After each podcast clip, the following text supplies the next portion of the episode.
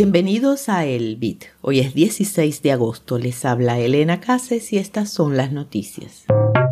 Las rutas ciegas de la red Lightning pueden tener debilidades.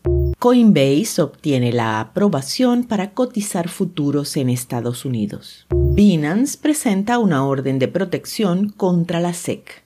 Ledger se asocia con PayPal para permitir a los usuarios comprar criptomonedas. Entre el 11 y el 22 de septiembre será el curso gratuito Bitcoin 101 de la librería de Satoshi. El próximo Master in Bitcoin empieza el 25. No te quedes sin tu plaza. Busca libreriadesatoshi.com para empezar.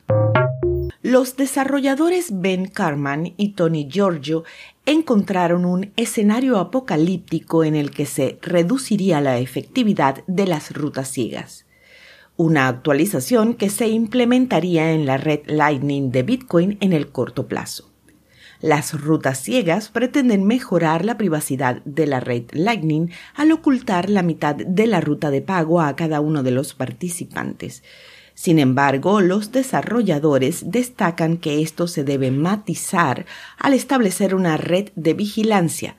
Se trata de un conjunto de nodos que por su cercanía con el receptor cuentan con grandes probabilidades de enrutar pagos. De este modo se podría tender una trampa para el emisor en la que sus datos quedarían expuestos. Aún así, los desarrolladores destacan que las rutas ciegas conservan su potencial para mejorar la privacidad de los usuarios.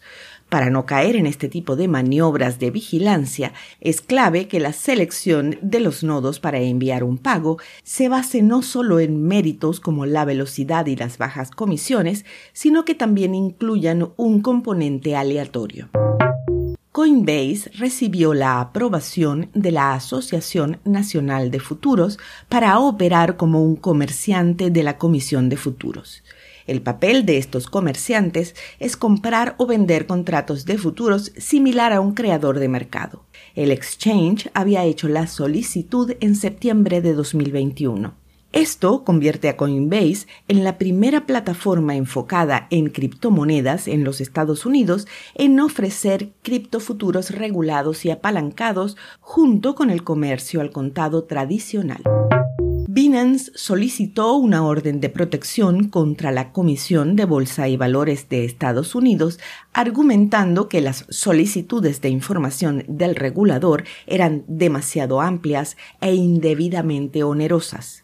BAM Trading, la compañía operativa de Binance US, y BAM Management en una presentación judicial en el Tribunal del Distrito de Columbia de Estados Unidos, dijeron que el grupo ya había proporcionado suficiente información al regulador y que éste no había identificado ninguna evidencia de que los activos de los clientes fueron mal utilizados.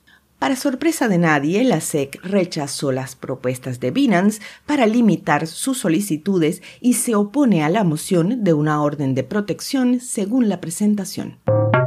Ledger se asoció, no se lo vayan a perder, con PayPal para permitir que los usuarios compren criptomonedas en su aplicación Ledger Live.